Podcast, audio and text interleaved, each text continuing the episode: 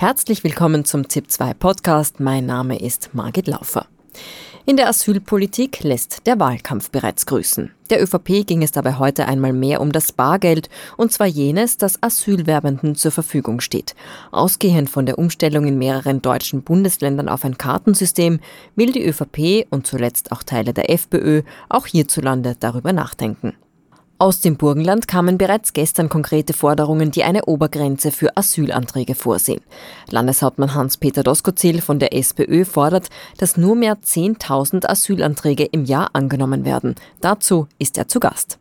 Herr Landeshauptmann, Sie fordern eine Obergrenze bei Asylanträgen von 10.000 Anträgen pro Jahr. Wie soll das in der Praxis funktionieren bei zuletzt 2023 knapp 60.000 Anträgen? Schauen Sie, ich glaube, man muss zuerst einmal beurteilen, warum stellen wir diese Forderung aus dem Burgenland.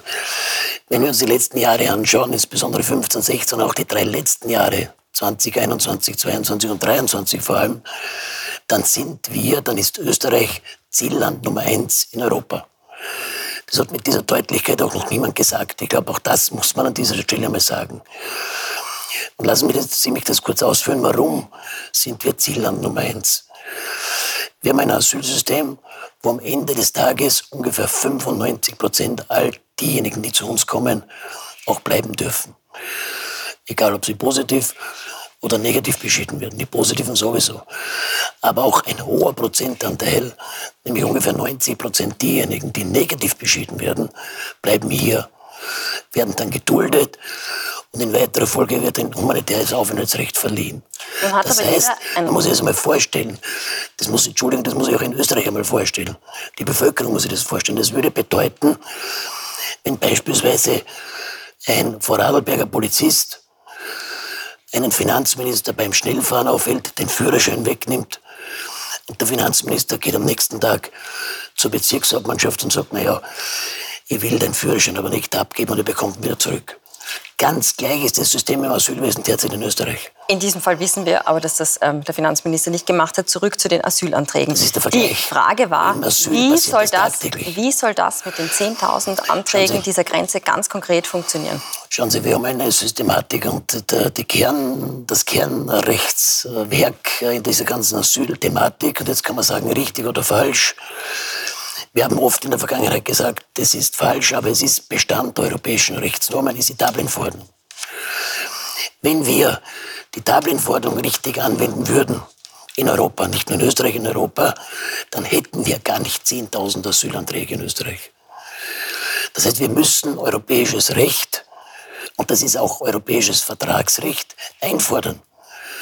Niemand in Österreich kommt auf die Idee, diese Verordnung einzufordern. Hier kann man die Kommission auffordern, hier kann man den EuGH bemühen. Und damit kann man auch indirekt diese Obergrenze leichtestens erfüllen. Wie soll die Obergrenze, die Sie fordern, in der Praxis konkret umgesetzt werden? Ich habe schon vorhin gesagt, es werden 10.000 Asylverfahren in Österreich geführt, nicht mehr, nicht weniger. Und was machen Sie mit den 10.000 Ersten? Die müssen zurück in die Dublin-Staaten, in die Verordnungsstaaten, in die Grenzstaaten. Die müssen zurückgeschoben werden. Es gibt ja die Regime dahinter. Nur praktizieren wir sie nicht. Aber wie wir soll das in der Praxis nicht. funktionieren? Stellen wir uns, nehmen wir ein Beispiel. Es kommt jemand ähm, an die burgenländische Grenze, kommt an die ungarisch-burgenländische Grenze, richtig. Genau, an ja. die äh, ungarische ähm, burgenländische Grenze. Das ist aber jetzt der 1001. Den schicken Sie wieder zurück ins Richtig, Burgenland? Nach, ins Burgenland, da ist er gekommen. Äh, pardon, in, nach Ungarn. Nach Ungarn schicken wir ihn zurück. Denn in Ungarn, was passiert in Ungarn? In Ungarn muss man höchstwahrscheinlich mit Megafon als Asylwerber oder als Fremder durch Ungarn laufen, muss auf Ungarisch Asyl schreien, dann bekommt man einen Asylantrag. Wenn wir kein Asylverfahren starten beim 10.001., und ihn rein fremdenpolizeilich behandeln, dann können wir ihn zurückschieben. Es gibt da bestehende nun Abkommen. Nun hat aber ja jeder, der in dem Land, wo er um Asyl ansucht und dieses Ansuchen auch offen Korrekt. sagt, das Recht auf ein Asylverfahren. Und, und jetzt komme ich aber weiter. Ich möchte, nein, ich genau möchte kurz weiterschauen. Diese Dublin-Verordnung, ja, ich möchte, die dann sagt, dass er dorthin zurückzubringen ist, wo er erstmalig den europäischen Raum betreten hat. Und das kann mit Sicherheit in Österreich sein. Es funktioniert aber derzeit nicht. Das sehen und wir das auf europäischer Ebene. Genau. Das und das können wir das, über den europäischen Herr Landeshauptmann, bitte lassen Sie mich die Frage stellen. 2016, diese Obergrenze, die gab es schon einmal in Österreich, damals unter einer ÖVP-SPÖ, SPÖ-ÖVP-Regierung. Ähm, da gab es eine Antragsobergrenze von 37.500. Die ÖVP hat damals gefordert, dass diese Grenze sogar noch einmal halbiert wird. Das haben Sie aber damals in einem ZIP-2-Beitrag so ähm, beurteilt. Das wollen wir uns kurz anhören. Ich glaube, das ist eine Scheinlösung, wenn wir einerseits der Bevölkerung sagen, wir hätten 17.000, andererseits kommen 10.000 10 noch zusätzliche ins Land. Ich glaube, Politik hat auch schlussendlich was mit Glaubwürdigkeit zu tun. Mit diesen 10.000 zusätzlichen haben Sie eben ähm, diese Dublin-Personen gemeint. Jetzt ging es damals um 17.500, Sie fordern 10.000. Wo ist denn da der Unterschied? Ist das auch Scheinpolitik? Das ist Scheinpolitik. Man muss mal sehen, dass wir in den letzten Jahren es nicht geschafft haben, und das hat ein ÖVP-Minister nicht geschafft, das hat ein FPÖ-Minister nicht geschafft, hier die europäischen Regeln zu erneuern und dafür zu sorgen, dass es ein europäisches Asylsystem gibt. Würde es ein funktionierendes europäisches Asylsystem geben, mit Außengrenzverfahren, mit Rückführungen, mit Verteilungen innerhalb von Europa, dann würden wir das nicht diskutieren.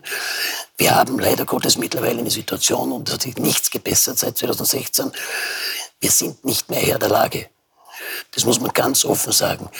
Wir sind nicht Herr der Lage, wo negativ beschiedene, von einem Gericht festgestellt, äh, Asylwerber auch entsprechend, diese Bescheide auch entsprechend vollzogen werden können. Das haben Sie das schon öfters, das haben Sie schon öfters gesagt. Es gibt die Möglichkeit, und das möchte ich auch aufzeigen, es gibt die Möglichkeit, diese 10.000 auch einzuhalten. Es diese Möglichkeit gibt es, genau. Es gibt eine bestehende gibt, Regelung, bestehende diese 10.000 einzuhalten. Nur, lassen Sie mich bitte darauf Bezug nehmen. Ja. Diese bestehende Regelung gibt es. Die hat auch damals schon gegolten. Die gibt es immer noch. Die könnte man ähm, auch in Anspruch nehmen. Nun sagt aber Europarechtsexperte Walter Obwechser, es braucht dafür Voraussetzungen. Unter anderem muss die Störung der öffentlichen Ordnung und die innere Sicherheit vorhanden sein. Europarechtsexperten, das ist immer Darf ich meine Frage stellen, Europarechtsexperte, wenn die ÖVP ein Gutachten braucht. Schauen Sie. Meine Frage ist, Herr Landeshauptmann, bitte lassen Sie mich meine Frage stellen. Meine Frage ist, es muss diese innere Sicherheit in Gefahr sein. Sehen Sie diese derzeit in Gefahr, dass Sie Nein, davon Sie, das ausgehen, ist, dass die Verordnung das in Anspruch genommen werden kann? Es gibt ein europäisches Das ist die rechtliche Grundlage. Nein, das ist nicht die rechtliche Grundlage. Die rechtliche Grundlage ist die Dublin-Verordnung. Und das weiß auch dieser Universitätsprofessor besser. Und die Dublin-Verordnung sagt ganz klar, wo ein Asylverfahren zu führen ist. Und wir führen in Österreich Asylverfahren, die in Österreich nicht zu führen sind, sondern in den Außengrenzstaaten der Europäischen Union. Und das müssen wir, das ist jetzt vielleicht nicht gerecht, dass diese Staaten zuständig sind. Italien, Griechenland, auch Ungarn ist teilweise ein Außengrenzstaat, Bulgarien, das sind Außengrenzstaaten. Das mag nicht gerecht sein, aber das ist das europäische Regime. Und das müssen wir einfordern. Wir und um fest. das einzufordern, haben wir die Möglichkeit, die Kommission zu bemühen. Und wir haben auf direktem Weg die Möglichkeit, den Europäischen Gerichtshof zu bemühen. Und ich das halte fest, ich von der Regierung erwarten. Ich halte fest, Sie wollen aus dem Burgenland die Kommission bemühen, dieses zu regeln. Ich Nein, möchte auch noch auf das gesagt, zwei. Ich möchte auch korrekt, noch auf das. Das ist nicht korrekt. Ich habe gerade gesagt, es wäre eine Aufgabe der Bundesregierung, die Kommission zu bemühen oder direkt beim EuGH das einzufordern. Das ist eine Aufgabe der Bundesregierung. Gut, halten wir fest. Wir können es anregen. wir halten es fest. Nicht mehr, nicht weniger. Ein anderes, zweites Thema, das heute groß diskutiert wurde. Es geht um die Bezahlkarte. Groß diskutiert eine Implementierung eines Kartenbezahlsystems für Asylwerbende nach deutschem Vorbild. Sie sagen, Sie sehen dafür keine Notwendigkeit, weil die 40 Euro Taschengeld, ähm, die es für Asylwerbende gibt, die ähm, werden ausbezahlt und es wäre nur ein bürokratischer Mehraufwand, das über ein Kartenbezahlsystem umzustellen. Nun ist aber die Argumentation, die auch die ÖVP ins Treffen führt, würde man das auf Kartenbezahlung umstellen, würde es weniger Asylwerbende in Österreich gehen. Das fordern ja auch Sie. Warum also dann keine Umstellung? Das ist ja auch empirisch gesagt falsch. Man muss mal die Situation, die Zahlen anschauen. Man muss sich nur das Verhältnis zwischen Österreich und Deutschland anschauen. Deutschland hat nicht so viele Asylwerber pro Kopf wie Österreich. Wie schon ausgeführt in der vorigen äh, Themenblock. Österreich ist das Zielland Nummer eins. Und wenn man dann da hinten die Leistungen vergleicht zwischen Österreich und Deutschland, dann haben wir in der Regel schon fast nur mehr Sachleistungen, bis auf die 40 Euro Taschengeld pro Monat. Und in Deutschland gibt es das Zehnfache, mindestens das Zehnfache an monetären Leistungen direkt an den Asylwerber. Und sie haben weniger Asylwerber pro Kopf wie wir. Wir sind also, trotzdem wir schon so eine hohe Sachleistungskomponente haben, Zielland Nummer eins. Also das Argument ist komplett falsch. Ein weiterer Vorschlag von Ihnen war gestern, dass es bei einem negativen Asylbescheid keine finanzielle Unterstützung mehr geben soll, außer das Angebot für die Unterstützung bei einer Rückführung. Was bedeutet das konkret mehr? Das bedeutet das, was ich gesagt habe. Das bedeutet das, dass wenn ein Staat entscheidet, ein Gericht entscheidet, ein unabhängiges Gericht, ein Richter entscheidet, dass nicht nur kein Asyl gewährt wird, weil das bedeutet für einen Asylbescheid, sondern dass auch die Ausweisung zulässig ist, also kein subsidiärer Schutz besteht. Aber welche Leistung wird dann gekürzt? Sagt der Staat sämtliche Leistungen, dann besteht eine Ausreiseverpflichtung. Das heißt, es gibt das kein Recht mehr auf Arztbesuche, keine die, Versorgung mehr? Das ist, die, das ist, keine, die, es ist eine, eine Arztversorgung gibt es auch bei allen Personen, die nicht versichert sind. Ja. Also so weit sind wir nicht in Österreich. Das gibt es immer, eine ärztliche und eine gesundheitliche Versorgung. Wie weit geht das dann? Aber es wird ja keine Sozialleistungen mehr geben, es wird keine Mindestsicherung mehr geben, sondern es gibt nur mit der Unterstützung dieser Verpflichtung, die ein Gericht ja gesagt hat, die ein Gericht ja festgelegt hat, nicht eine Verwaltungsbehörde, ein Gericht, dieser Verpflichtung nachzukommen. Wenn sich heute der Normunterworfene aussuchen kann, ob einer Verpflichtung nachkommt, einer rechtskräftigen oder nicht, dann sind wir nicht mehr Herr der Lage. Und das darf ganz einfach nicht passieren. Und das ist die Aufgabe des Innenministers, in weiterer Folge auch des Außenministeriums, hier dafür zu sorgen, dass diese Bescheide auch umgesetzt werden können. Das halten wir fest. Ähm, eine abschließende Frage noch. Die Bundes-SPÖ, haben wir gehört, lehnt ihren Vorschlag zu einer Obergrenze bei den Asylanträgen ab. Wir haben auch den Wiener Sozialstadtrat Peter Hacker ähm, gehört, der es einen Beitrag, der die Zeitungen füllt, nennt und nicht besonders bemerkenswert ist. Wieso stellen Sie sich mit diesen Forderungen nach einer Obergrenze wieder einmal, muss man sagen, gegen Ihre Bundespartei? Ich stehe wieder gegen die Bundespartei. Ich glaube, die Bundespartei hat auch äh, kommuniziert, dass sie mit 17.500 leben kann. Das habe ich auch irgendwo vernommen äh, dieser Tage, auch wenn es um die Obergrenze geht.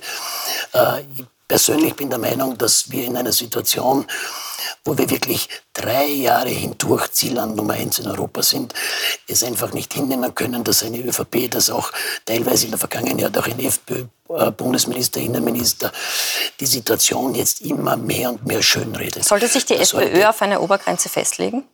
Natürlich, sonst hätte das ja gefordert. Das fordern Sie also auch von Andreas Babler, Ihrem Parteivorsitzenden, an? Es braucht in Österreich aus meiner Sicht, um hier von Österreich auch Richtung Brüssel agieren zu können, eine Obergrenze und Druck ausüben zu können. Und diese Obergrenze kann auch umgesetzt werden. War dieser Vorschlag mit Ihrer Bundespartei abgesprochen? Das ist ein Vorschlag, der im Burgenland erarbeitet wurde, der im Burgenland auch im Vorstand besprochen wurde und der die Meinung der burgenländischen Sozialdemokratie repräsentiert. Haben Sie Andreas Babler im Vorfeld über diesen Vorschlag informiert? Nein. Wie hat er darauf reagiert? Ihnen persönlich nicht, gegenüber? Wenn ich ihn nicht informiert habe, wird er mir gegenüber auch nicht reagiert haben. Ja, kann es sein, dass er Sie heute angerufen hat und dazu Stellung Aber genommen hat? Nein. Eine abschließende Frage noch. Haben Sie das mit den anderen Bundesländern, mit anderen Landeshauptleuten abgesprochen? Noch einmal, wir vertreten ja eine burgenländische Position. Wir haben eine besondere Situation, was, das, was die Migrationspolitik betrifft, insbesondere auf der Grenzlage, insbesondere aufgrund der Schlepperkriminalität. Ja, Wien äh, Und es ist, würde ja es auch, auch eine ähnliche Situation es ist treffen. auch der burgenländischen Sozialdemokratie zuzugestehen, dass wir in wichtigen gesellschaftspolitischen Fragen, auch in wichtigen tagespolitischen Fragen eine Position vertreten. Dazu, stehen, dazu werde ich auch in Zukunft stehen. Herr Landeshauptmann, danke für Ihren Besuch im Studio. Dankeschön.